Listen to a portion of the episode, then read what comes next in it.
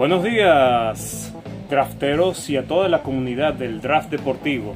Bienvenidos para este cuarto episodio del Draft Deportivo, el podcast deportivo que tanto estabas esperando. ¿Cómo estás Fernando? Te saludo muchísimo, con muchísimo gusto, igual a, toda, a toda nuestra, nuestra audiencia.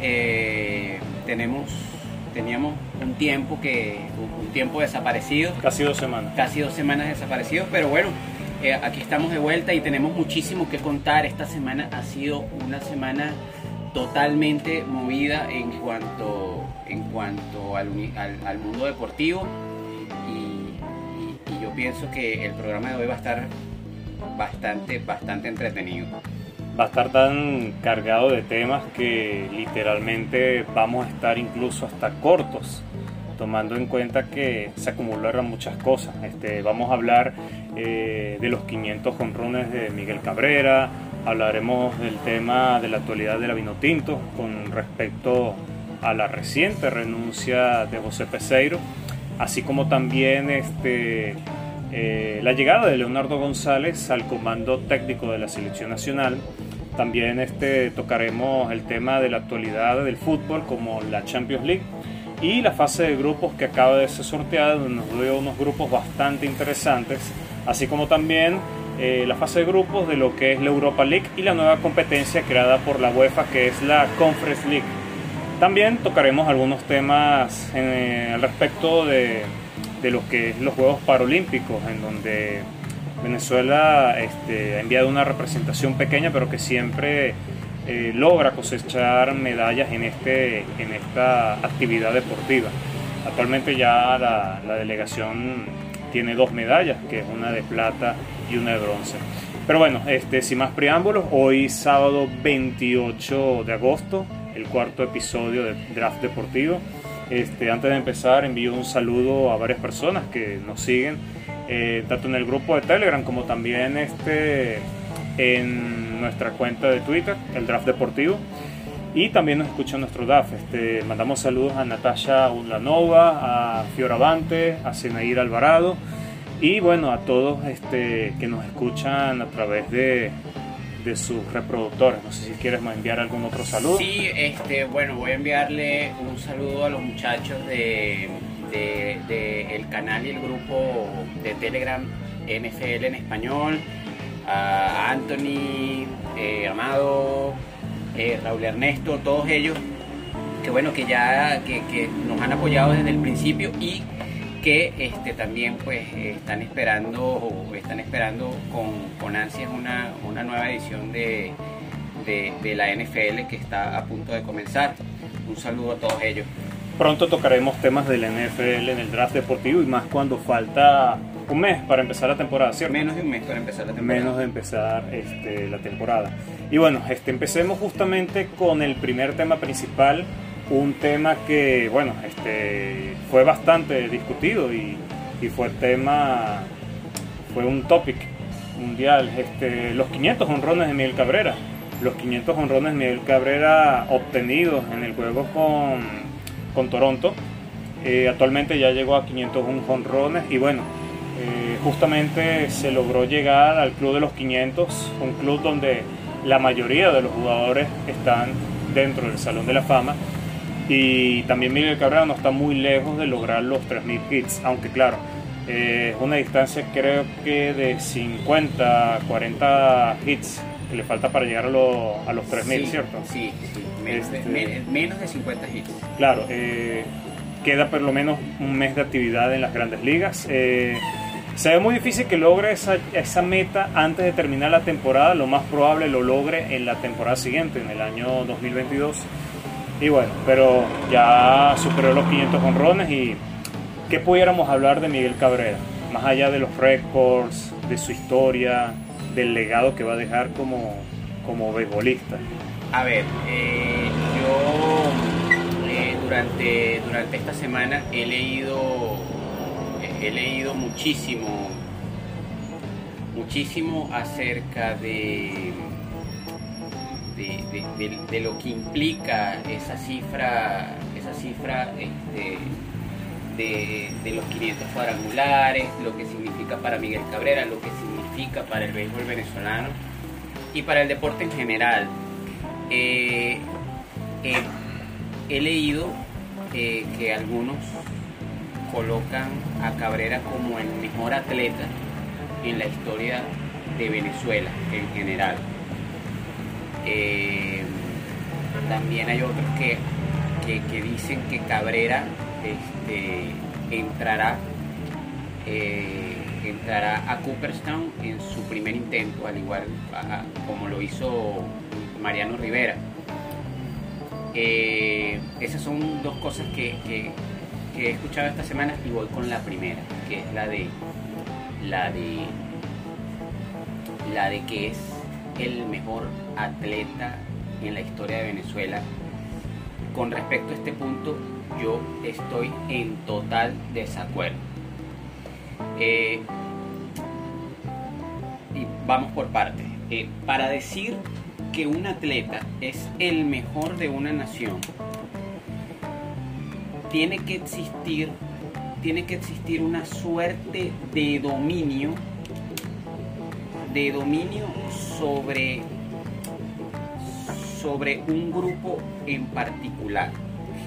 Y el béisbol es eh, el béisbol de, eh, de por sí eh, establecer un dominio es un poco difícil por la cantidad por la cantidad de jugadores que hay la cantidad de, de, elementos que se toman en cuenta para, para determinar si alguien es un buen jugador o no o sea, porque en el béisbol no solamente se batea, se pichea, se lanza, se corre, se roban bases, este, hay que tener cierto, cierto nivel de, digamos, IQ beisbolístico, o sea, todo, todo, ese tipo de cosas juega un papel fundamental. Ciertamente Cabrera tiene unos números al bate eh, que son eh, totalmente envidiables para cualquier bateador de esta era, pero no olvidemos que no olvidemos que por encima de él en esa lista hay muchísimos más. Por supuesto. Hay muchísimos más. Que, no, bueno, que de repente se, dopaban, se metían esteroides. Eh, eso es un tema muy aparte. Pero de que están por encima de él, están por encima de él. Eh, a nivel de fildeo, a nivel de fildeo, Cabrera no tiene unos números total, no tiene unos números eh, exorbitantes no, quitan el sueño.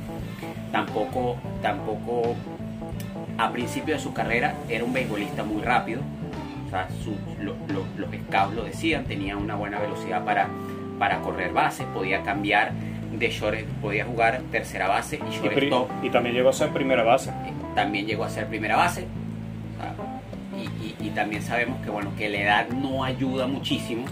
Eh, la edad no perdona. La edad, las lesiones y sobre todo eh, el aumento de peso de Cabrera. El, aumento de peso, esa es otra cosa. no mantuvo una condición física excelente en los últimos años. Exacto.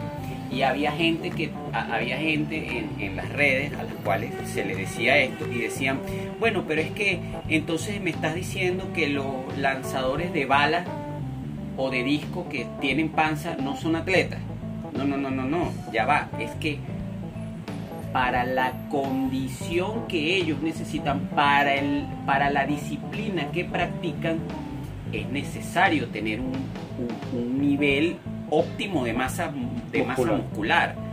O sea, a mí me parece que Cabrera, Cabrera pudo ser, pudo ser un beisbolista muchísimo más completo y pudo tener unos números muchísimo mejores de los que tiene ahora. O sea, para que vean el lo, que nos estamos, lo que estamos perdiendo. Por supuesto. O sea, si sus números son buenos, si hubiese sido un poco más disciplinado, que ojo, no sabemos tampoco si fue por falta de disciplina, si fue, fue X, si hubiese tenido una mejor condición, tendría unos, unos números verdaderamente enviables. Por supuesto. Eh, hubiésemos visto un Cabrera con mejores números defensivos yo recuerdo mucho Cabrera en los primeros años, eh, era un muy buen tercer base, era un muy buen tercera base. Luego después empezaron a venir ciertas condiciones físicas de él y lo movieron para la primera. Que de repente muchos dirán, bueno, el primer base siempre tiene que ser casi un out seguro cuando hay un rolling, pero eh, el primer base no es como un shortstop o un tercera base que tiene que recorrer un mayor, una mayor cantidad del campo. Pero sí necesita tener sí necesita tener conocimiento, por supuesto. conocimiento del juego. Yo diría que incluso a nivel de coach. Por supuesto. A nivel de coaching necesita, necesita, necesita un conocimiento del juego porque la lectura, la lectura del posicionamiento, del posicionamiento del infielder, eh, de, lo que es el infield, la lectura de, la lectura del rolling, de es necesario la lectura incluso mucha gente dice, oye, eh, eh, lo que pasa es que los, los, los, shorts o los segunda base siempre lanzan al guante, no siempre es así. O sea, hay que también tener un, un, mínimo de coordinación que te permita hacer asegurar el out. Claro. Y también tomando en cuenta que el primera base trabaja mucho de la mano con el pitcher, sobre todo cuando hay hombres en base y estando atento a posibles robos de base, adelantamiento. Es correcto. Entonces, y bueno, también el primera base tiene un papel fundamental en lo que se refiere a la defensa cuando hay los famosos toques de bola, pues, que son las jugadas tácticas.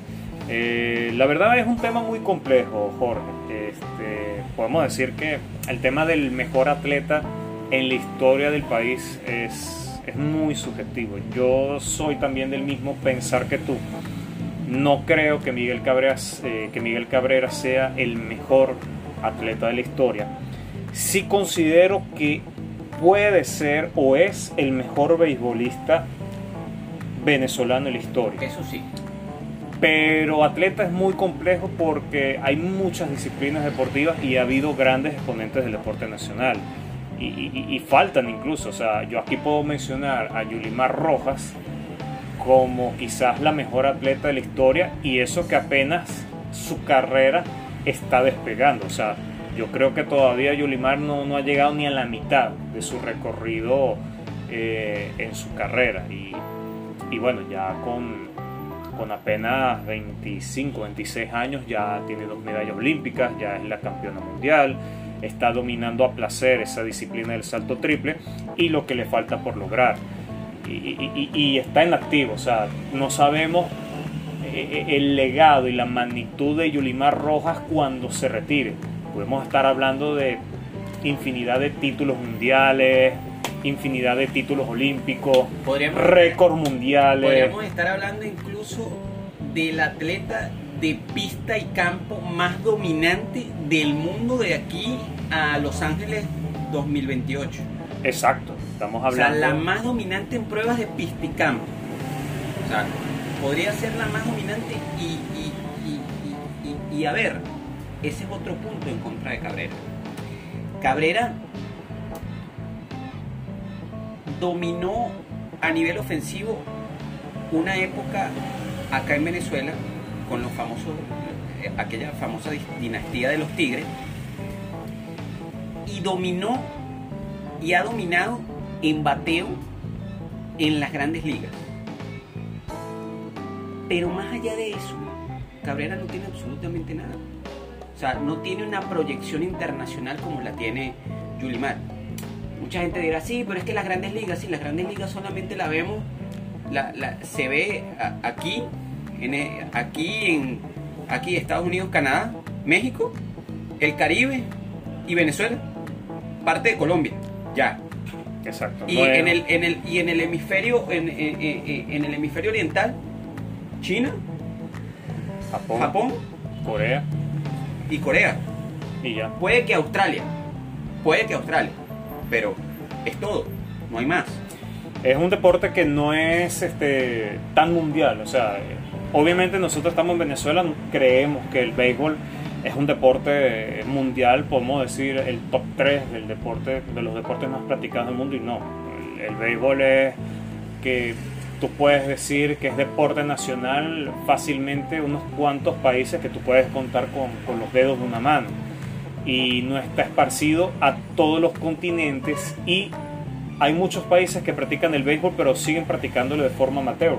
O sea, es tanto el punto que todavía el béisbol no es un deporte tan internacional que tú ves selecciones como por ejemplo España, eh, selecciones con, eh, como Italia, selecciones más que todo europeas o algunas latinas sin tanta tradición beisbolística, en muchos casos emplean jugadores en sus seleccionados que ni siquiera son nativos de su país. Por lo menos España tenía este, muchísimos venezolanos la vez que jugaron el Clásico Mundial de Béisbol en el año 2013, eh, si no me equivoco. Eh, Brasil tiene muchos jugadores de ascendencia japonesa. Este, Italia tiene también muchos jugadores de ascendencia norteamericana. Y bueno, este, las Antillas holandesas, o en este caso Holanda, eh, no va con jugadores holandeses de, de, allá de Europa, van justamente de las Antillas, de las islas holandesas del Caribe. Entonces, y eso hay que sumar también el fracaso de la generación de oro del béisbol venezolano en el primer clásico mundial del 2006. Cabrera, Cabrera, tuvo la oportunidad y obviamente no le vamos a echar, o sea, no, no, no, no le vamos a, a, a, colocar toda la responsabilidad a él, pero es evidente que toda esa generación del 2006 fue un total y rotundo fracaso. O sea, yo, yo, yo, a mí siempre que me lo preguntan, digo, ese clásico mundial tuvo, tuvo dos decepciones. La primera fue Estados Unidos por ser, por ser el, por ser el anfitrión, por ser el creador del torneo y porque tenía un roster para competir. O sea, tenía, yo recuerdo el line-up de Estados Unidos, o sea, de nueve, cinco fácilmente podían ser cuarto bate en sus respectivos equipos. tenían, tenían un buen picheo, un buen relevo, este, muchas de las reglas, muchas de las reglas se, muchas de las reglas se fundamentaron a su favor, o sea, de conformidad a los, a los, a los rivales que les, les, tocaron en el grupo. Recuerdo un juego que llegó única y exclusivamente hasta el cuarto, hasta el cuarto inning, se ganó por nocao. Eh, y la segunda decepción fue Venezuela. Venezuela, línea por línea, posición por posición, era después de Estados Unidos el equipo más completo del Clásico Mundial. Claro. Y mucha gente podrá decir, oye, pero es que resulta que resulta que no, no estaban en temporada porque era época de sprint training. Los últimos dos ganadores del Clásico Mundial han sido equipos que practican sprint training. Por supuesto. Entonces, a Cabrera le hace falta, le, le, hace falta, y ya me imagino que le hará falta ya, este, le, le hará falta esa clase de título, esa clase de, de, de, actuación a nivel internacional en, un torneo de en un torneo de selecciones para poder cimentarse como el mejor atleta en la historia de Venezuela. Claro, Cabrera por lo menos este, yo recuerdo que creo que es uno de los pocos jugadores que ha logrado conectar run en todos los clásicos mundiales que ha disputado. Él disputó eh, los del 2006, los de 2009 2013 y el último el 2017. O sea, no sé si aparte de él hay otro, yo creo que sí. Yo creo que sí hay otro beisbolista que ha podido conectar con Rone en los primeros cuatro clásicos mundiales. El tema es que, eh, quitando el clásico mundial del 2009, Venezuela no ha tenido una participación destacable eh, en los clásicos mundiales de béisbol y ahí ha quedado a deber este, varias figuras, entre ellas el mismo Cabrera donde va a quedar ese asterisco de no haber tenido un título internacional con su selección. Ya no meto la serie del Caribe porque hay que siempre dejar en claro que más allá de que la gente diga, insista, que la serie del Caribe es un torneo de selecciones, no, torneo de clubes que representan a sus respectivos países, más no se debería de sumar como un título a su, a su selección. Pero bueno, ya ese es otro tema. Entonces, eh, ese ha sido el debate en los últimos días. Más allá de los 500 honrones, es si es o no el mejor atleta venezolano en la historia. Yo pienso que no lo es. Sí sería el mejor beisbolista de la historia, pero bueno, ese es un debate bastante... Es, muy subjetivo. Es muy subjetivo. La segunda, lo, segundo que, que, decían en redes es que va a entrar a, va a entrar a Cooperstown eh, en su primer año, al primer intento en las papeletas. Yo sí creo que va a entrar a Cooperstown, eso, de eso no hay ninguna duda. Pero no lo va a hacer en el primer año. No lo va a hacer en el primer año y, y, la, gente tiene que, la, gente tiene que entender, o, nosotros, que lo, nosotros que lo vemos desde esta perspectiva, que para entrar a Cooperstown hace falta mucho más que números. Hace falta mucho más que números. Eh, un ejemplo, un ejemplo que va a quedar como va, a quedar como como, como como estandarte para comprender lo que pasa por la mente de la asociación de periodistas deportivos que se encarga de elegir a los inmortalizados va a ser el caso de Omar Vizquel. O sea, para mí Omar Vizquel tenía fundamentos para tenía fundamentos para entrar en Cooperstown. Obviamente no en, los primeros años, pero sí tenía fundamentos para hacerlo y nunca lo hizo. Y ya por la mitad. Y, creo que ya sabemos por qué. Creo que ya sabemos por qué. Los periodistas, los periodistas deportivos en Estados Unidos por lo general ven más allá de lo que significa un simple número sobre todo en el béisbol, que es un deporte bastante conservador, en el que hay reglas muy, muy estrictas para un beisbolista de conducirse fuera de los terrenos de juego. Hay que, hay que ver, hay que ver, este, hay que ver qué, pasa al final. Yo pienso que Cabrera, no porque haya hecho algo eh, reprochable, ni mucho menos, pero sí pienso que más allá del terreno de juego falta, falta esa, esa, esa imagen, esa imagen que tenía, por ejemplo, Rivera, eh, que, fue, que ha sido el único que lo logró a la primera. esa imagen de ser, eh, de, ser totalmente dominante, en, de ser totalmente dominante en una sola posición, que es la del cerrador, el ser eh, imagen del béisbol panameño en general, de ser imagen del béisbol en general, de ser imagen de una franquicia como los Yankees de Nueva York. y la dinastía que tuvieron a finales de los 90, principios de los 2000. Por supuesto, también el tema de los campeonatos ganados, o sea, todo eso suma y pienso que Cabrera por allí, por alguno de los, de los elementos que acabo de mencionar, queda un poco adentro. Por lo tanto, no pienso que vaya a estar en Cooperstown en el primer año. Sí lo va a hacer posiblemente en el segundo, en, el tercero, pero de que va a estar en Cooperstown, va a estar en Cooperstown. Claro, y habría que ver también en qué, con qué porcentaje. Por lo menos para ingresar a Cooperstown se necesita el 75% de los votos recibidos. Eh, yo personalmente no me lanzo un pronóstico porque yo siento que es un poco pavoso eso. Eh, de repente puede entrar el primer intento, puede de repente entrar el segundo. Pienso que en el peor de los casos entraría el tercer intento, porque los números de Cabrera son bastante contundentes para ingresar al Salón de la Fama. Pero es como tú lo dices, el cronista, el periodista norteamericano ve más allá de un simple número, ve también mucho lo que es el ejemplo como deportista fuera del campo, eh, las labores sociales que tiene si no ha estado envuelto en casos de escándalos. No necesariamente tiene que ver con esteroides, este, que no tenga ninguna mancha en su vida. Eh, y claro, también va a depender mucho de los rivales que le toque luchar eh, Cabrera en la papeleta, porque eh, más o menos, suponiendo que también se vayan a retirar casi que en el mismo año él y Alberto Pujols, que ha sido los beisbolistas de mayor contacto en los últimos 20 años, eh, puede tener este, rivales muy fuertes el año en que le toque eh, salir en las papeletas. Hay que mencionar que cuando un beisbolista se retira, eh, participa en las primeras votaciones de Cooperstown cinco años después de su retiro.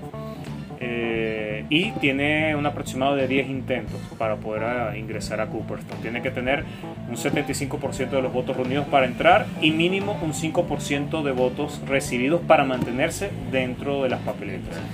Yo sí pienso que va a ingresar, no me voy a eh, atrever, a decir en qué intento, si en un primero o en segundo, qué porcentaje. Eh, mira, yo calculo que, yo creo que fácilmente puede pasar más del 80% de los votos.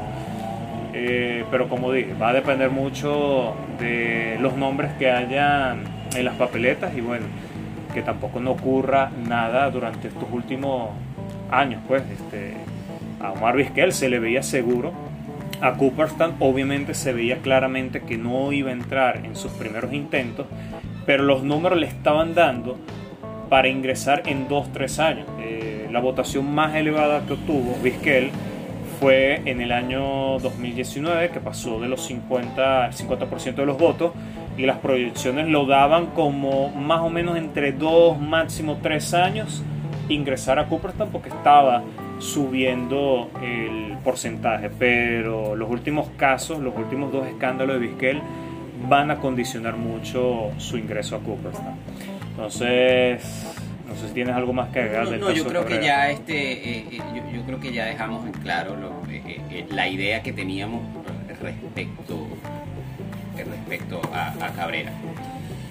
Y bueno, otra, otra, otra de las noticias que nos ha dejado la semana, pues, la, que nos ha dejado este, este tiempo que estuvimos alejados, primero, la renuncia del, del, del, seleccionador nacional de la Vinotinto, eh, José, Peseiro, y a, unos, a, pocos días de la triple fecha de eliminatoria, y bueno, el, nombramiento de, Leonardo González como, nuevo estratega, eh, como nuevo estratega de la Vinotinto. Eh, yo, quisiera yo quisiera empezar antes de, antes de, de hablar pues de, de, las consecuencias legales que, que, podría tener eh, la renuncia de, de, Peseiro son las consecuencias a nivel deportivo, a nivel de juego, porque se nos aproxima una triple fecha que es, o sea, debemos, en la que debemos puntuar por lo menos de tres, de, o sea, de tres, de, de tres puntos en por lo menos dos partidos. no está sencillo, dado los rivales, no está sencillo. Y, creo que esto nuevo no nos deja tampoco en la mejor posición posible. Ciertamente la renuncia de Peseiro quizás tomó a muchos como sorpresa, pero personalmente yo lo voy a venir. No es un secreto a voces que se notaba que con la nueva dirigencia de la federación, presidida por Jorge Jiménez, se notaba como que buscar la manera de salir de Peseiro porque ellos tenían como que otras intenciones. Ojo, no tengo una información que me certifique esto, pero había muchos rumores al respecto. Eh, Peseiro, hay que mencionar, entró cuando estaba la gestión de Laureano González. Y bueno, lo que pasó con Laureano González, Jesús Bernardinelli, y luego después la Junta de Intervención de la FIFA que administró la federación durante un tiempo hasta llegar a Jorge Jiménez que es el presidente electo de la federación. Obviamente esta nueva administración de la Federación Venezolana eh, se notaba claramente que estaba buscando la forma de buscar otro entrenador saliendo de Peseiro. Claro, eh, el tema es que la manera en cómo se dieron las cosas no fueron las más correctas Obviamente Peseiro renuncia, hay unos que dicen que lo hicieron renunciar, pero el tema es que se le debe un año, se le debe un año de más de un año de, contrato. La gente se pregunta, ¿y cómo pudo estar un año trabajando como entrenador, dirigiendo de gratis? Luego viene la federación y dice muchas cosas, entre ellas que se le estaba gestionando el pago a Peseiro por otra vía. La cuestión es cuál es esa otra vía, de dónde viene ese dinero, tomando en cuenta que la federación eh, tiene las cuentas congeladas. Adicionalmente hay que mencionar que tiene una deuda eh, la Federación Venezolana de Fútbol de más de 6 millones de dólares. Lo cual eso va a generar consecuencias futuras tomando en cuenta que en el mes de septiembre la FIFA va a hacer auditorías con respecto a eso. Y bueno, obviamente las consecuencias, más allá de las consecuencias legales y administrativas, son las que tú mencionas, Jorge. las del juego. Estamos a prácticamente pocos días de la, de la primera, del primer juego de la triple fecha, que es el día 2 de septiembre. Vamos a jugar contra Argentina en el Olímpico de la UCB. Eh, una convocatoria que ya la había dado Peseiro y que ahora con la elección de Leonardo González al comando técnico de la, de la Vino Tinto, él tiene que agarrar esa convocatoria no hecha por él y le tocó hacer el recorte porque se había hecho una convocatoria de más de 30 jugadores para luego quedar con una lista definitiva de 28. Que, y, acá voy con otro, con otro, otro vamos a, a, a desmitificar un hecho. Porque mucha gente podría decir, pero es que tenía los mejores. Sí, pero no siempre los mejores son los mejores para el sistema táctico de un director técnico. No siempre, siempre hemos visto, siempre, o sea, siempre, siempre hacemos críticas que fulano convocó a tal y no convocó a tal y pero tal está partiéndola en tal liga y tal no ha hecho tanto. Sí, pero luego vemos, luego vemos ya a nivel de selección como el que la parte en la liga no la está partiendo en selección y el que no la parte en liga la parte en selección. Muchísimos casos. Muchísimos casos. Entonces pasa, o sea, realmente la tarea de Leonardo González es, es titánica porque tiene que tratar, o sea, no se tiene que acoplar, o sea, no tiene que acoplar a un grupo a su sistema de juego, no, prácticamente él va a tener que acoplar su sistema de juego a los 28 convocados que tiene. Y a lo que venía practicando la selección Exactamente, entonces, eh, sí, Peseiro ya venía haciendo un trabajo, un trabajo de, un trabajo de química, un trabajo de, de, eh, un, trabajo de, de, frecuencia de frecuencia de juego que, muy difícilmente será el mismo que, tenga eh, eh, el nuevo estratega. Y eso, eh, eso probablemente nos, pase factura, sobre todo en encuentros, en encuentros clave como, como el de Argentina. Como el de Argentina, que, en los cuales no puedes desaprovechar las oportunidades que tengas de cara largo que era algo que pasaba mucho cuando estaba que, pasaba en la Copa América y también pasó no solamente pasó en la era de Pesero pasó también en la era de Dudamel que eh, se tenían oportunidades eh, eh, en la contra se tenían oportunidades al ataque y se desperdiciaban totalmente o sea, ya esto es simplemente empezar de cero claro este obviamente perjudica todo. La imagen de la federación queda bastante, bastante perjudicada a nivel internacional porque una de las declaraciones que generaron, al menos en mi caso, mucho ruido, fue que Jorge Jiménez dice que después de decidir quién iba a asumir el comando técnico interino durante estos tres juegos, que hay que mencionarlo, Leonardo González está para estos juegos, aunque haciendo un paréntesis, no me sorprendería que también llegara a quedar fijo, dependiendo de cómo le vaya. Pero lo que iba diciendo, eh, Jorge Jiménez decía que después de la triple fecha y durante estos días que pasaron, estaban este, buscando un entrenador de talla internacional para eh, asumir el comando técnico de la selección nacional. Eso me genera obviamente mucho ruido porque si ya vienes con un tema donde dices que Pesero renuncia por un tema de impagos, donde se le debía más de un año. Entonces, ¿cómo vas a tú conseguir el dinero para contratar un técnico suramericano de talla internacional? Porque supuestamente se hicieron contactos con algunos entrenadores argentinos. Eh, Miguel Ángel Russo fue uno, supuestamente. Y, o sea, la verdad no, no entiendo. Hay como una contradictoria hay una deuda de 6 millones, eh, le debes más de un año a Peseiro y luego vienes y dices que vas a contratar un, un, entrenador de talla internacional. De verdad que eso genera bastante, bastante, me genera bastante ruido y bueno, también la federación hizo esa conferencia de prensa muy rápida, muy express, no pudieron estar ni siquiera muchos periodistas dentro de ella. Eh, obviamente hubiese sido interesante poder estar ahí y hacer esa pregunta, ver de, cómo puede resolver eso la federación, de dónde consigue el dinero.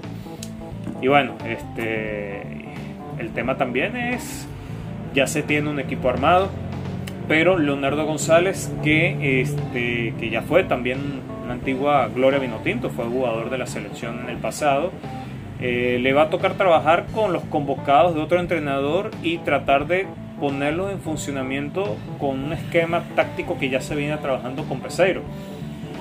Que lamentablemente también Peseiro, más allá de ciertos logros, nunca había logrado definir tampoco un once base fijo y este, una idea de juego consolidada, tomando en cuenta muchos factores que lo perjudicaron, el tema de la pandemia, el tema de la suspensión de, las eliminatorias, que hay unas fechas que están suspendidas por jugarse, el tema también, bueno, de, la limitación de, de, no contar con ciertos jugadores, ya sea porque dieron positivo por COVID o no fueron liberados por sus respectivos clubes o ligas. Es una tarea bastante fuerte la que él va a tener. Eh, de nueve puntos posibles, yo creo que si se quisiera aspirar a, seguir luchando por clasificar el mundial, deberíamos tratar de sumar por lo menos entre 4 a 6 puntos, lo cual está súper difícil. Vamos a jugar contra Argentina el 2 de septiembre, la actual campeona de América. Luego tendremos una visita en Lima contra Perú el 5 de septiembre. Y luego, este, creo que aquí se termina la primera vuelta de eliminatorias. También de visita en la Asunción con Paraguay el jueves 9 de septiembre.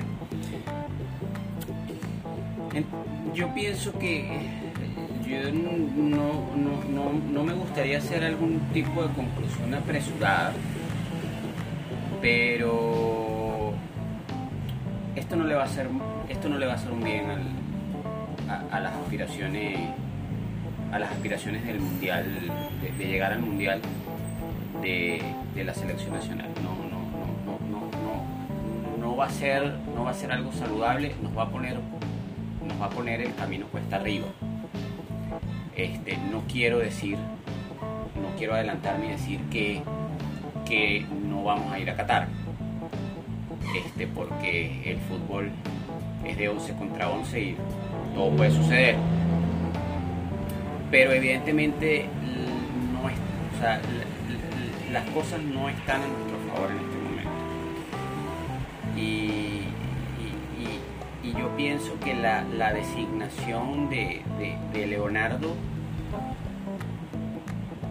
no parece ser algo premeditado, sino algo producto de la prisa, algo producto de la improvisación y eso es a nivel, a, nivel de, selección es totalmente letal, es letal. Eh, obviamente quisiera que, que clasificáramos en este mundial, entre otras cosas por el hecho de que este va a ser el último mundial de 32 selecciones, ya el próximo será de 48 si las cosas se mantienen, si, las clasificaciones, si los clasificatorios se mantienen como, hasta ahora, por Sudamérica clasificarían prácticamente 8, 7, 8 de, de, 10. Este, y habría, y, contando una eh, medio cupo de repechaje. De repechaje. Entonces la calidad bajaría. La calidad bajaría. Ya no sería tan tan meritorio llegar a un mundial. Por supuesto. Entonces, eh, eh, realmente, realmente es lamentable todo lo que está pasando. Urge, urge que, que, que, la federación pues empiece a dar los, pasos correctos, empiece a, tomar decisiones en pro de la, eh, como consecuencia de una planificación y no por fruto de la improvisación y porque además hay que aprovechar, hay que aprovechar esta generación. Sí, esta es la primera eliminatoria que disputa de forma completa la generación subcampeona del mundo de la sub-21, sub perdón, en el mundial en el mundial FIFA del 2017. Eh, obviamente, bueno, eh, se tenía que elegir un entrenador interino por estos tres partidos y, y la opción más obvia, en mi opinión, tenía que ser un entrenador nacional. Sonaron muchísimos nombres, sonaron este, Daniel Farías, el hermano de César Farías, de hecho hubo un grupo de periodistas que no voy a mencionar, pero nosotros aquí siempre en el draft deportivo nunca tratamos de vender humo. Eh, se le daba incluso ya seguro a Daniel Farías como entrenador vino tinto y algunos hasta lo confirmaron para que luego después, un par de horas después, la, la Federación Venezolana emitiera un comunicado diciendo que el entrenador para esta triple fecha iba a ser Leonardo González. Hubo muchos nombres, aparte de Daniel Farías, se mencionó mucho, aunque luego después lo eh, negó algún tipo de contacto, se mencionó mucho el nombre de, Richard Páez se mencionó también el nombre de César Faría, aunque en menor medida. Eh, algunos propusieron este, a Zaragoza. Eh, obviamente había muchos candidatos del patio para asumir esta triple fecha y, bueno, este, obviamente fue una elección sobre la marcha. Vamos a ver qué depara esta, esta triple fecha y las cosas se ponen muy complicadas para la selección. Eh, ya de por sí tenemos solo cuatro puntos actualmente y, y la situación con la selección nunca ha sido estable nunca ha sido estable durante el transcurso de la eliminatoria. Lo cual para a opinión personal, es lamentable porque yo he hablado en reiteradas oportunidades con Jorge y, y, con otros amigos. Yo pienso que esta es la eliminatoria donde deberíamos desclasificar, aparte del punto que agregaste, de que es el último mundial con 32 selecciones, es el hecho de que tú viendo las demás selecciones, quitando Brasil, todas están atravesando por algún tipo de crisis, ya sea o institucional, una crisis de resultados, una crisis generacional. O sea, de verdad que el nivel en estas eliminatorias o el nivel suramericano ha bajado tanto que la única que vemos sobrada actualmente es Brasil, que tiene seis juegos ganados en seis partidos. O sea, primera y única vez en la historia que vemos esto. Y, y las demás selecciones han tenido altibajos. Ecuador empezó muy bien y después empezó a decaer. Uruguay tiene un tema donde muchos dicen eh, que debería ya cerrarse el ciclo de Tabaré Vázquez porque ya está desgastado. Eh, Colombia es una montaña rusa, sube y baja. Eh, Chile tiene un problema que todavía no ha encontrado una renovación de su generación futbolística. Todavía siguen jugando con Vidal, con Sánchez. O sea, tiene, debe tener uno de los promedios de edad más elevados en la eliminatoria. No, no, solamente eso, sino que revisando, revisando la, las últimas convocatorias de Chile, han, eh, o sea, han empezado a, han empezado a renovarse línea por línea pero tienen la particularidad de que dos casos, dos, dos casos puntuales, el de el de el de Bre, Brereton, creo. Brereton. Un británico. El, el, británico hijo de madre chilena. Este. Se lo sacó la federación a base de, de escauteo. o sea, o sea, traerlo, o sea, incluirlo en la, incluirlo en, en, en, lo que tiene que ver la idiosincrasia del grupo, la química del, equipo, ver, ver si funciona, porque no, no es lo mismo que lo que puedas hacer en una liga a lo que puedas hacer en selección.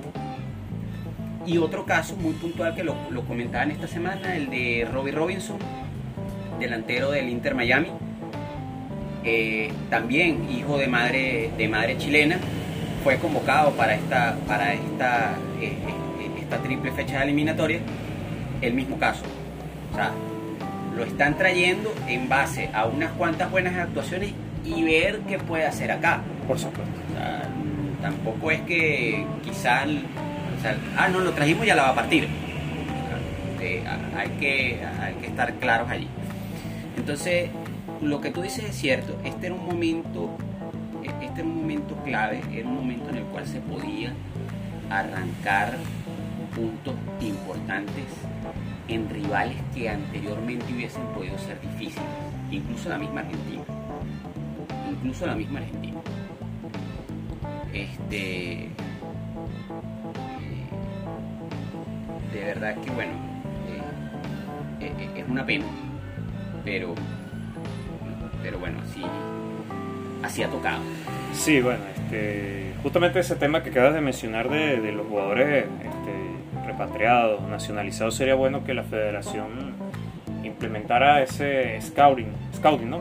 A futuro, o incluso hoy mismo, tomando en cuenta la gran migración de venezolanos por, supuesto, por el mundo. Por supuesto. Este, ya, ya la federación, ya la federación tiene que estar, tiene que estar eh, tiene que estar ya al tanto de que necesitan montar una red de scouts de scouts a lo largo del continente suramericano, a lo, eh, es más, a lo largo del continente americano y en países claves como España, Italia, Portugal, eh, porque de verdad que eso podría ser, no nos engañemos, o sea, eso va a ser la gran esperanza del fútbol nacional de aquí a algunos años. Claro, tomando en cuenta que van a ser formados bajo otro tipo de idiosincrasia futbolística y una formación base que aquí todavía tiene muchas deficiencias, sobre todo eh, si la formación de ese futbolista proviene de países más desarrollados futbolísticamente y bueno, también en materia de infraestructura. Este, bueno, ese sería el caso de Peseiro y el caso de Leonardo González, el tema vino tinto. Eh, justamente seguiremos en fútbol y hablaremos también de, lo que fue el sorteo de la Champions League. Eh, la UEFA hizo este, recientemente los sorteos de la fase de grupos de la UEFA, eh, de la UEFA Champions League, así como también el sorteo de la Europa League y la nueva competencia de la UEFA, que es como una, una tercera división europea, que es la Conference League que tiene equipos interesantes, muchos de ellos incluso con, con pasado de Champions. No sé qué puedes mencionar aquí de, de los grupos. Bueno, este, eh, vamos a empezar, si te parece, con el grupo de, de, la Champions. Eh, ha sido un sorteo, este, un sorteo que deparó algunas sorpresas, deparó deparó eh, grupos y enfrentamientos este, que, bien podrían ser considerados una final por el nivel futbolístico. Eh, y, vamos a empezar, vamos a empezar por, por, lo que generalmente todo el mundo empieza, determinar cuál es el grupo de la muerte de esta Champions. Para mí, para mí el grupo de la muerte de esta Champions es el grupo B. El grupo B porque todos los equipos, todos los equipos tienen un nivel bastante similar en sus respectivas, en sus respectivas ligas. Independientemente de que el Atlético de Madrid sea el actual campeón de, el actual campeón de la Liga Española, pero sabemos bajo qué condiciones ese, ese título de, los colchoneros. El Liverpool que está teniendo un buen arranque en la Premier, pero que, que, ya venía de una sequía a la cual fue sometido por el Manchester City. El Porto, que tampoco viene de ser campeón de la liga portuguesa, pero sí, este, sí tiene una sí tiene una mejor efectividad en competiciones europeas que el resto de los equipos portugueses. Que el resto de los equipos Y sin mencionar que llegó a cuartos de final la última Champions eliminando a la Juventus. Exactamente. Y bueno, obviamente un histórico de un histórico del fútbol europeo como lo es el Milan que está viviendo un, resurgir, un, pequeño resurgir. Un pequeño resurgir. Me parece que ese es el grupo el grupo de la muerte. El grupo más parejo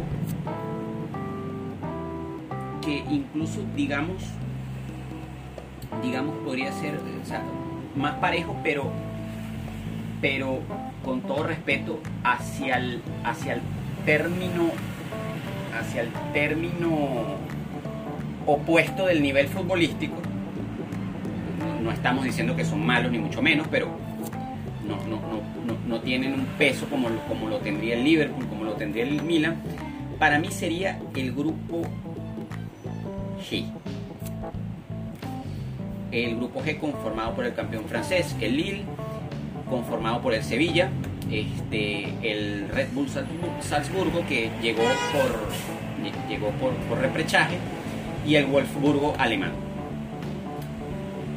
Son tres equipos con, son tres equipos que este, son en el, bueno en el caso del Red Bull Salzburgo ha dominado ampliamente durante los últimos años una liga de un nivel medio tirando abajo como la liga austríaca.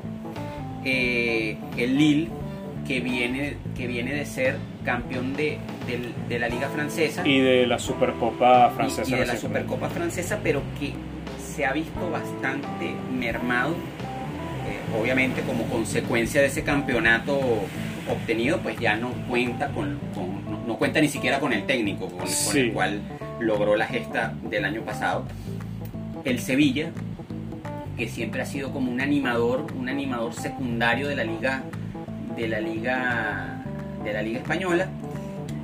Y lo mismo del Wolfsburgo, es un equipo de mitad de tabla para arriba que suele dar, eh, suele dar partidos interesantes, pero que todavía no llega al nivel del top 3 de Alemania. Me parece que ese es el grupo más parejo después del grupo B.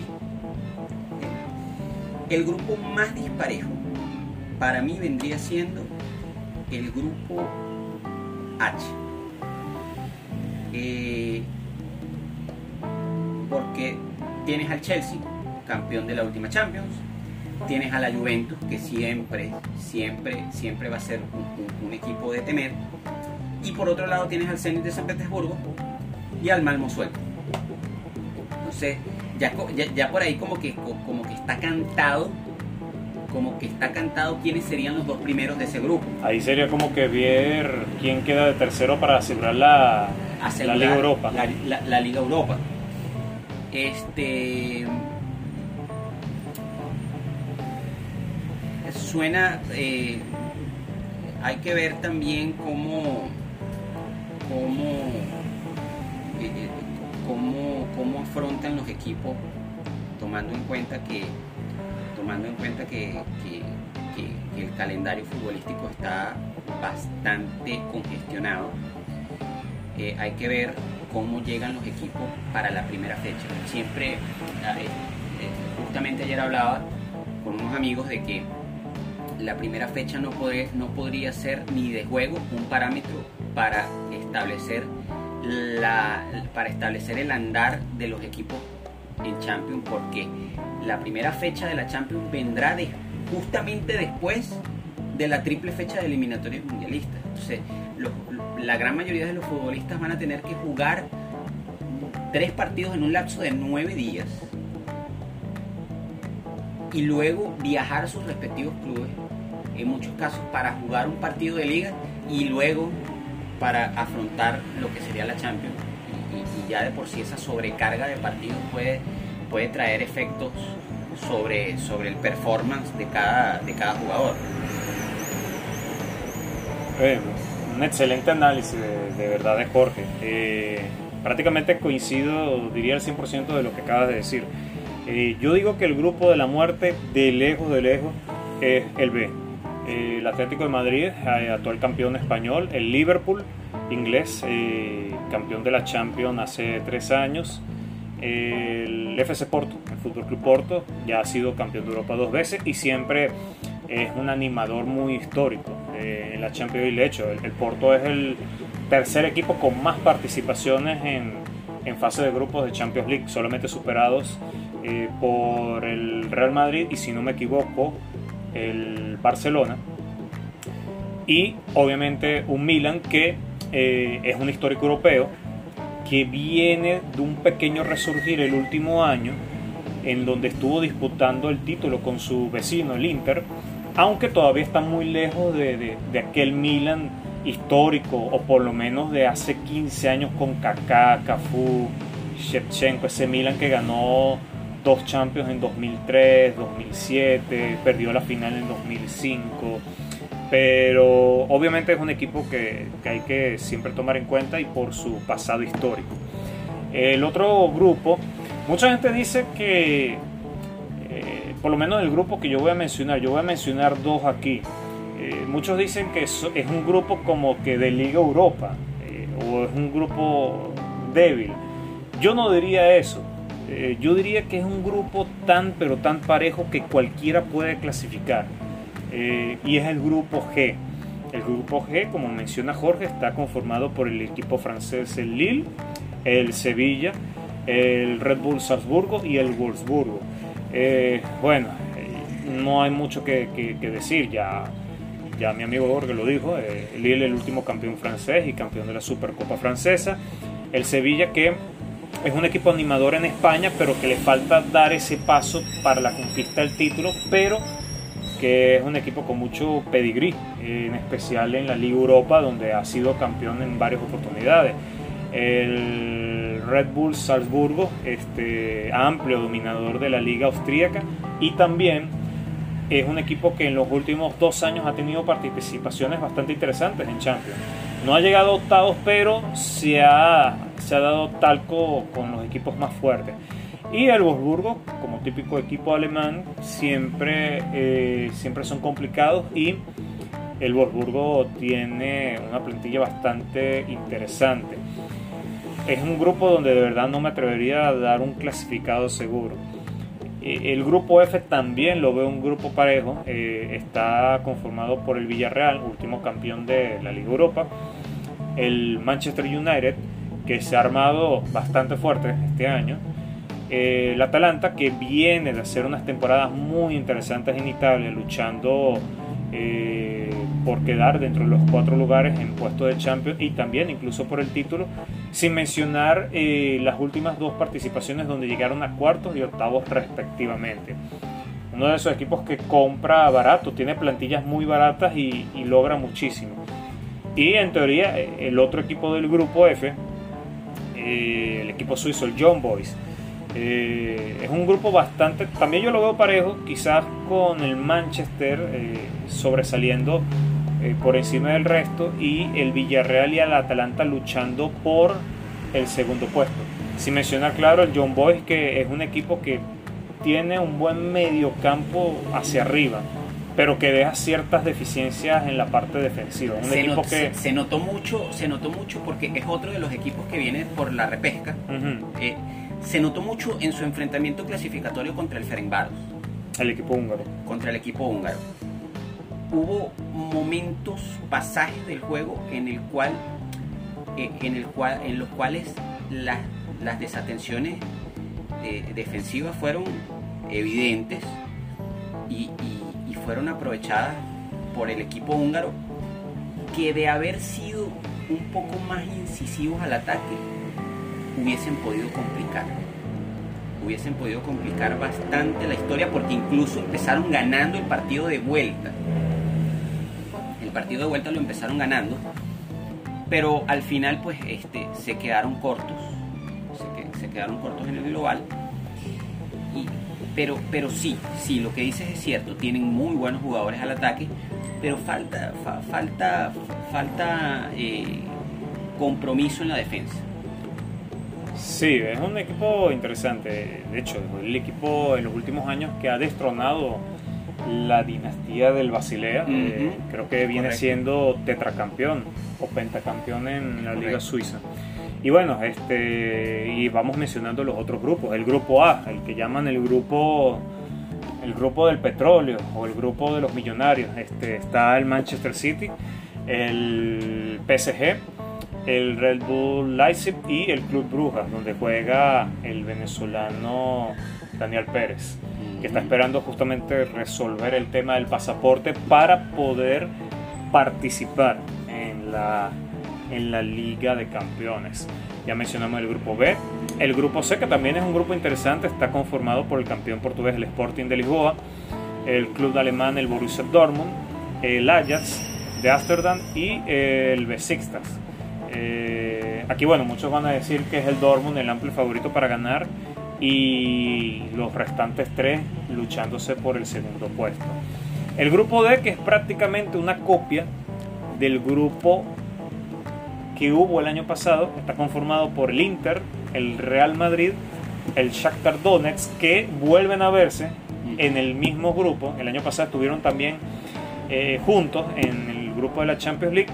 Y el último, el Sheriff, el Sheriff de Moldavia. Primer equipo moldavo en participar en fase de grupos de Champions League. A pesar de que ellos están en una región eh, separatista no reconocida eh, por la ONU, que es Transnistria, si no me equivoco. pero juega en la Liga Moldava y hace historia al participar en esta Champions eliminando el Dinamo de Zagreb.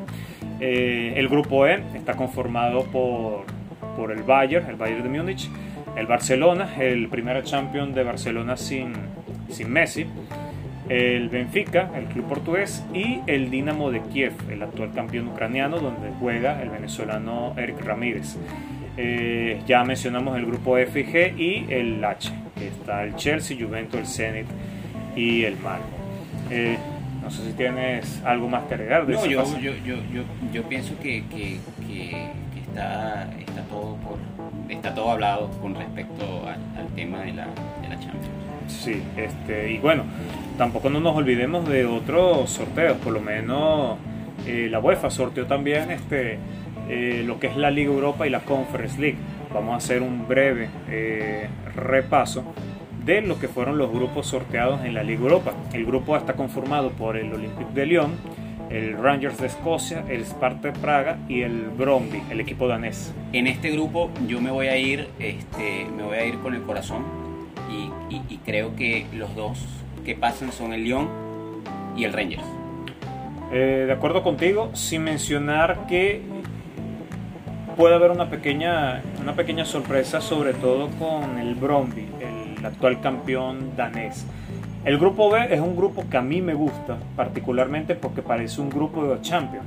Claro, eh, un grupo de Champions por su histórico, como también pasado reciente. Está conformado por el Mónaco, el PSV Eindhoven, la Real Sociedad y el Sturm Graz, el equipo austríaco. Yo me voy en este grupo con el Mónaco y la Real Sociedad de San Sebastián.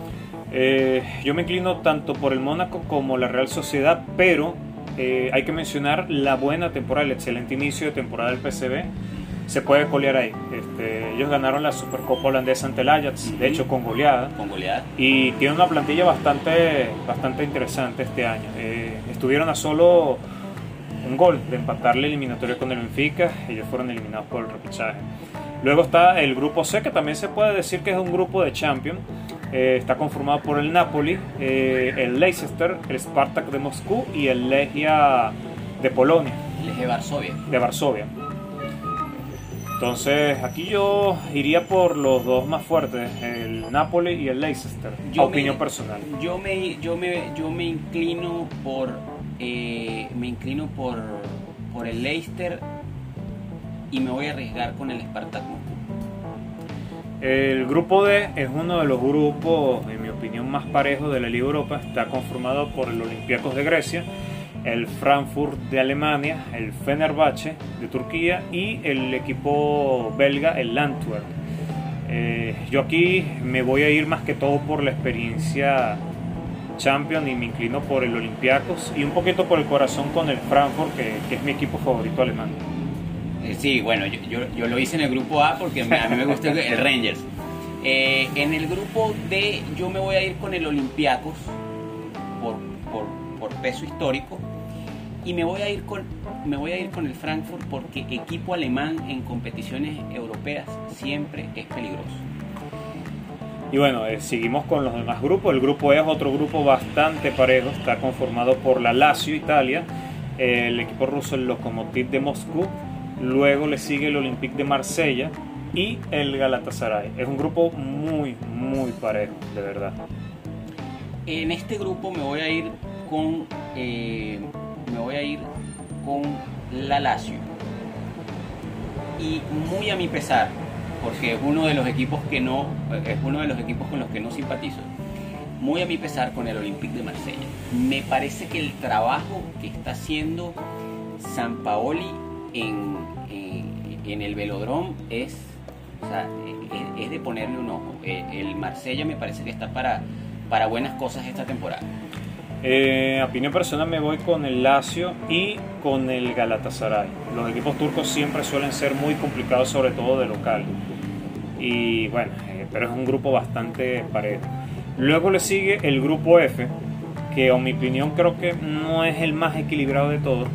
Eh, está el Sporting de Braga, el club portugués con mucha experiencia en esta competición de Liga Europa.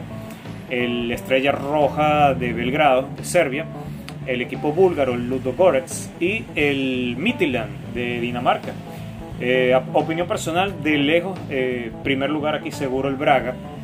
Y el segundo lugar, aquí es donde me voy a inclinar un poco por su pasado reciente en Champions, a pesar de haber sido eliminado en fases previas, eh, Ludogorets de Bulgaria.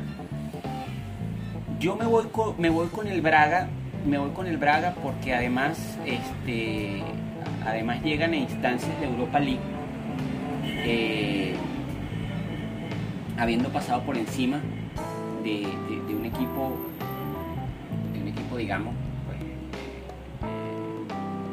eh, top de, Inglaterra. Eh, y me iría con el Estrella Roja. Me iría con el Estrella Roja porque a pesar de que el Ludogorets ha, tenido, tiene experiencia en las últimas Champions, me dejó un buen sabor de, me ha dejado un buen sabor de boca las últimas actuaciones de, la Estrella Roja. Sí sé que son, son temporadas distintas, no podemos medir, pero los equipos serbios siempre tienen algo, siempre tienen, siempre tienen una chispa eh, de, de, entretenimiento que puede, que puede incluso rendir resultados llevándolos a, una segunda fase. Sin mencionar, claro, que jugar en Serbia en esos ambientes infernales condiciona mucho. Eh, los últimos dos grupos de la Liga Europa son el grupo G y el H. El G está conformado por Leverkusen, el Celtic de Glasgow, el Betis de, Sevilla y el Ferencváros. A opinión aquí, bueno, yo obviamente siempre le voy a casi siempre un equipo alemán. Yo creo que Leverkusen tiene para ser primero de grupo. El segundo estoy entre el Betis y el Ferenbaros. Estoy de acuerdo contigo. El primero va a ser el Leverkusen. Ya el segundo lugar estará entre el Betis y el Ferenbaros. El Ferenbaros tiene que este, mejorar ciertos aspectos, sobre todo al ataque. Sobre todo al ataque tiene que ser un poco más incisivo. Este, cuidar, eh, cuidar, las, cuidar las espaldas de, en, en contragolpes eh, a mitad de campo. Si mejora todo eso, podría ser un contendiente muy serio para el segundo lugar de ese grupo. Y bueno, el grupo G está conformado por el Dinamo de Zagreb de Croacia, el Gent de Bélgica, el West Ham, el equipo inglés, y el Rapid de Viena de Austria. Acá, bueno, eh, aquí en el cabeza, el cabeza de grupo es el Dinamo de Zagreb por el coeficiente UEFA, el ranking que, mide eh, los que son los bombos. Aquí yo me iría por el Zagreb y el West Ham. Yo acá me voy por el Dinamo Zagreb, este, que siempre, siempre es un equipo complicado, sobre todo de local. Y me voy con el West Ham por, por nivel, por lo que significa, por, por, lo que significa la Premier League y porque es un equipo, es un equipo interesante.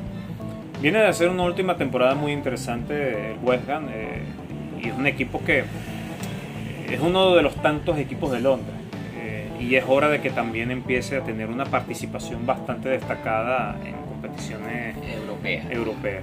Hay que mencionar una cosa, Jorge, que eh, en la Liga Europa obviamente clasifican los dos primeros y los que quedan de segundo por lo general juegan con los que quedan de tercero de la Champions League.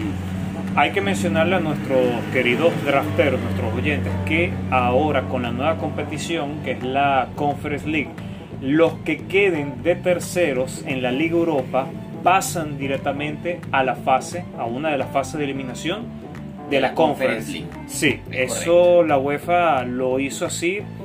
Lo hizo como si fuese una primera, segunda y tercera división europea. Ese es un dato que hay que, que, hay que darles para que nuestros oyentes estén al tanto.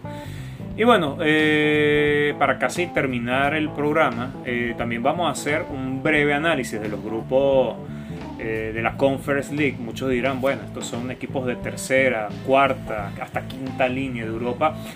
Pero si nos ponemos a analizar los equipos, hay unos equipos aquí con, con historial reciente y histórico, incluso en Champions League. Eh, claro, no vamos a hacer un análisis muy complejo porque esto es una competición que, que, se estrena, no tenemos aquí muchos antecedentes donde medir. Pero empezamos justamente con el grupo A, eh, el LASK de Linz, el equipo austríaco, el Maccabi Tel Aviv, este equipo de nombre impronunciado de Alans, Alans Alashkert. Alashkert y el HJK de Finlandia. Este es el grupo A de la Conference League. Eh, aquí, bueno, aquí en algunos casos vamos a estar lanzando algunos dardos porque hay algunos clubes un poco desconocidos. Más sin embargo de este grupo, de, más sin embargo de este grupo, el único equipo que no conozco es el Alashkert. El Yo aquí me iría por el Lask porque ha venido haciendo unas campañas interesantes en la Europa League en los últimos años y el Maccabi Tel Aviv que ha jugado tanto Champions como como Euroclip. Estoy, estoy, de acuerdo contigo, con, yo me voy con eso. Luego viene el grupo B, que viene el Gent, el equipo belga, el Partizan de Belgrado, que eliminó al Santa Clara de Portugal, el equipo estonio, eh, creo que es el primer equipo de Estonia en participar en una fase de grupos de una competición UEFA, el Flora, y el la Nortosis, el equipo chipriota. Chipriota. Eh, yo, yo, yo creo que el primer lugar acá tiene que ser para el Gent eh, y el segundo lugar, este, yo lo colocaría, yo, yo, yo lo firmaría para, que, para el Partizan de Belgrado. Eh, diría lo mismo, el Gente y el Partizan por su experiencia y por el tipo de liga deberían de luchar por los dos primeros lugares, sin mencionar el Anasosis que también ha hecho unas campañas interesantes en los últimos años. Luego viene el, el grupo C, la Roma, eh, el equipo de Mourinho, el Soina de, Ucrania, el CSK de Sofía de Bulgaria y el Bodo Glimt de Noruega. Acá, bueno, obviamente la Roma tiene que ser un clasificado seguro y el segundo lugar va a estar bastante repartido porque son tres equipos eh, que han tenido participaciones algo intermitentes, pero eh, el Sorna también clasificó hace unos años eliminando al Braga el CSK de Sofía ha tenido participación en Champions League también, aunque sea en fases previas. Y recuerdo el Albodo, el equipo noruego, casi, casi eliminar al Milan el año pasado. El año pasado. Eh, y, si lo vemos, pues las tres ligas, las tres ligas son de un nivel similar. Similar. Similar. El único, el único seguro allí es la Roma, que sería el primero de grupo ya el, segundo, pues yo, eh, yo me iría con el Bodo.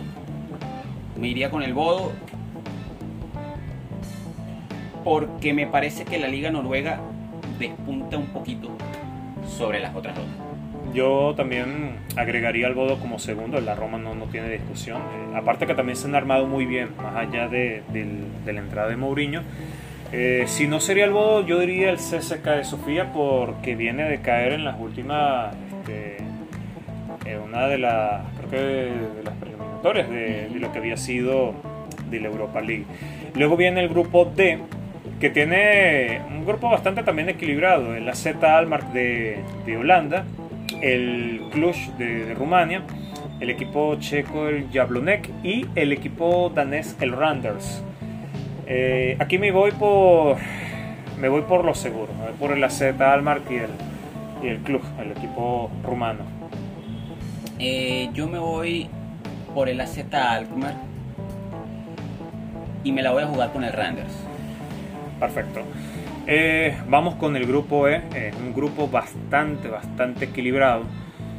está el Slavia de Praga, último semifinalista de la Europa League.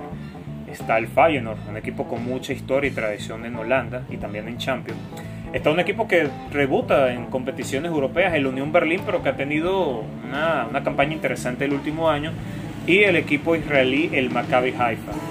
Aquí, bueno, hay mucha paridad entre, entre, entre las tres ligas. Claro, eh, uno diría el Berlín por ser de la liga alemana, una de las más fuertes, pero hay que mencionar que no tiene una experiencia en competiciones eh, UEFA tan notoria por porque hace tres años estaba jugando segunda división en la segunda Bundesliga.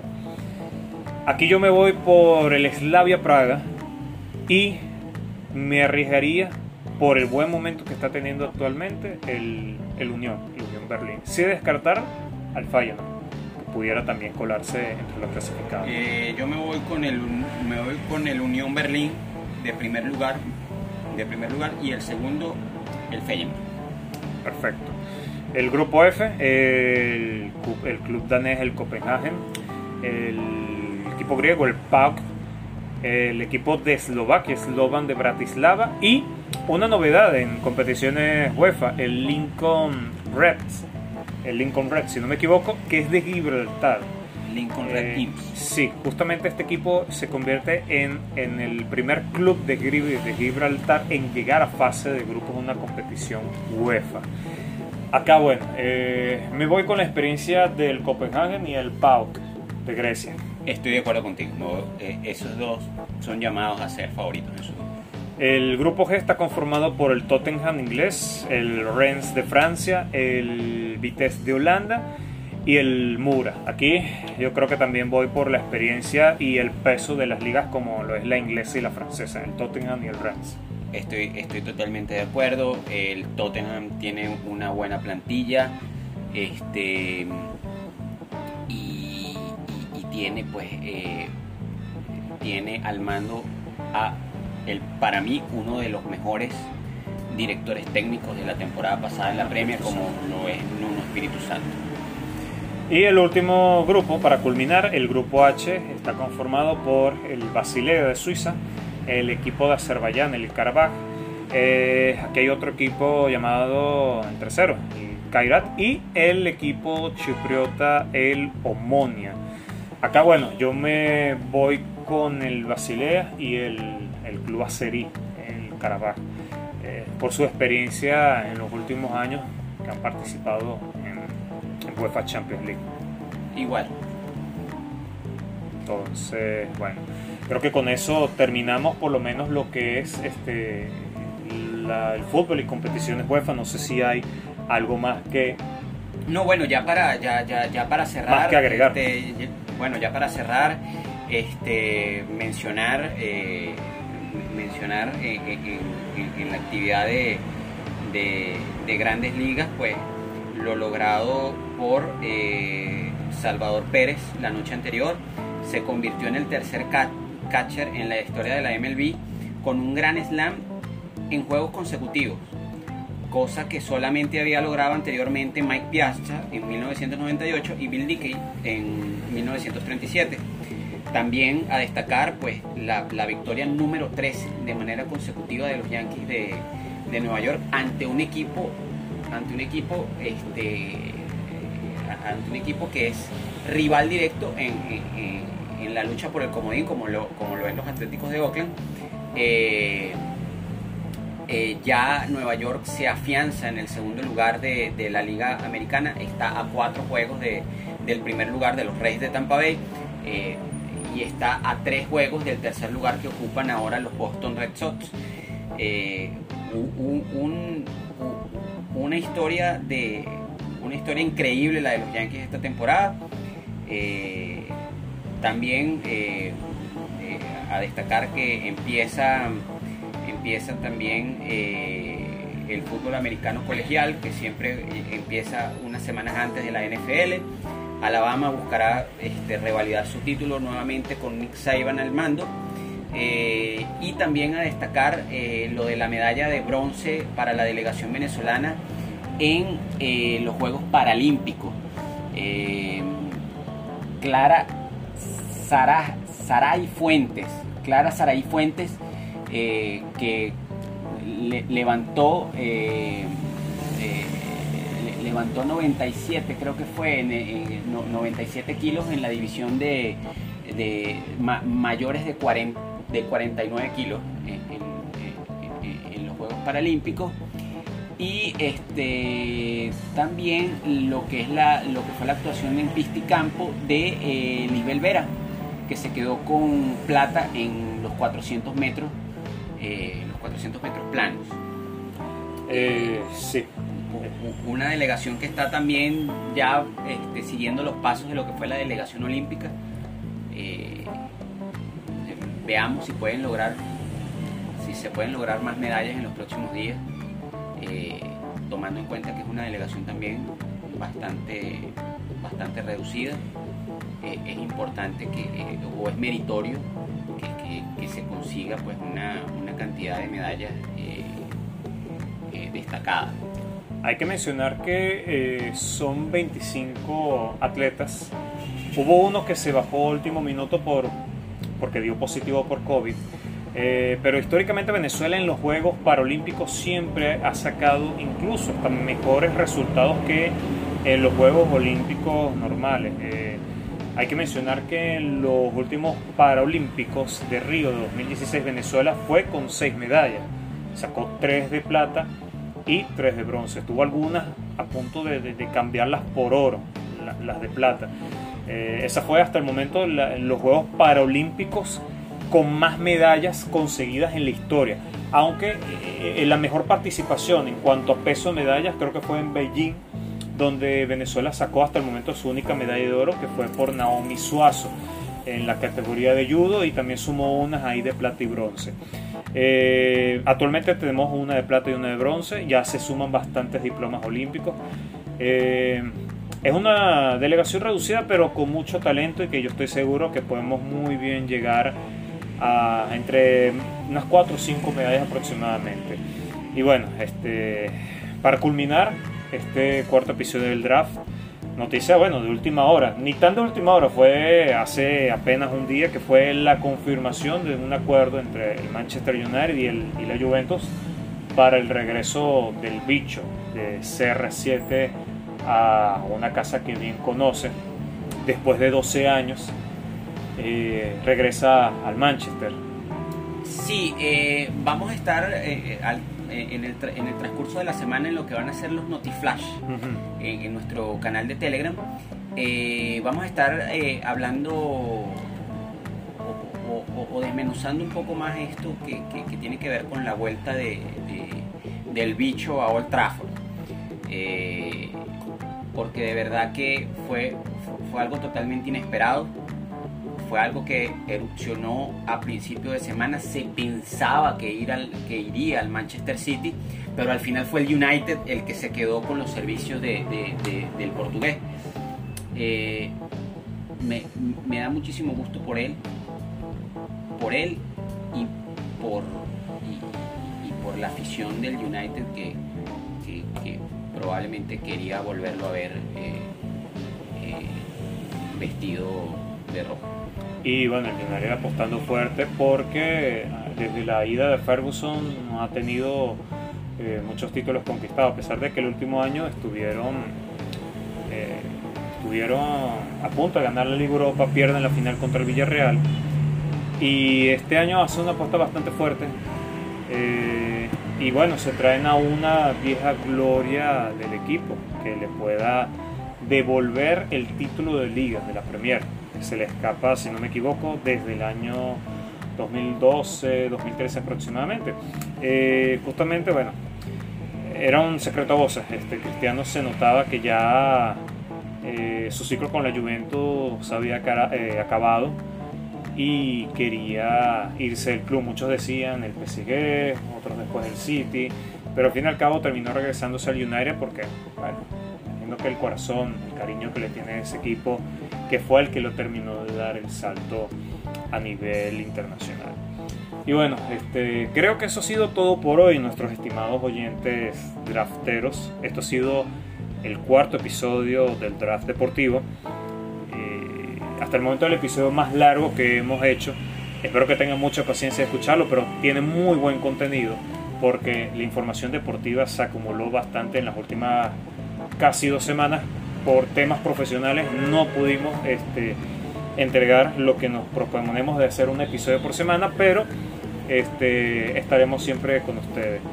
Síganos por, la, síganos por, por el canal de, de, de, Telegram, el Draft Deportivo, porque ya a partir del lunes estaremos otorgando notiflashes, eh, notiflashes por nota de voz, estaremos analizando ciertos, ciertos aspectos fundamentales de, de, lo que vaya sucediendo para que para no para no digamos eh, congestionar el, próximo episodio del draft deportivo.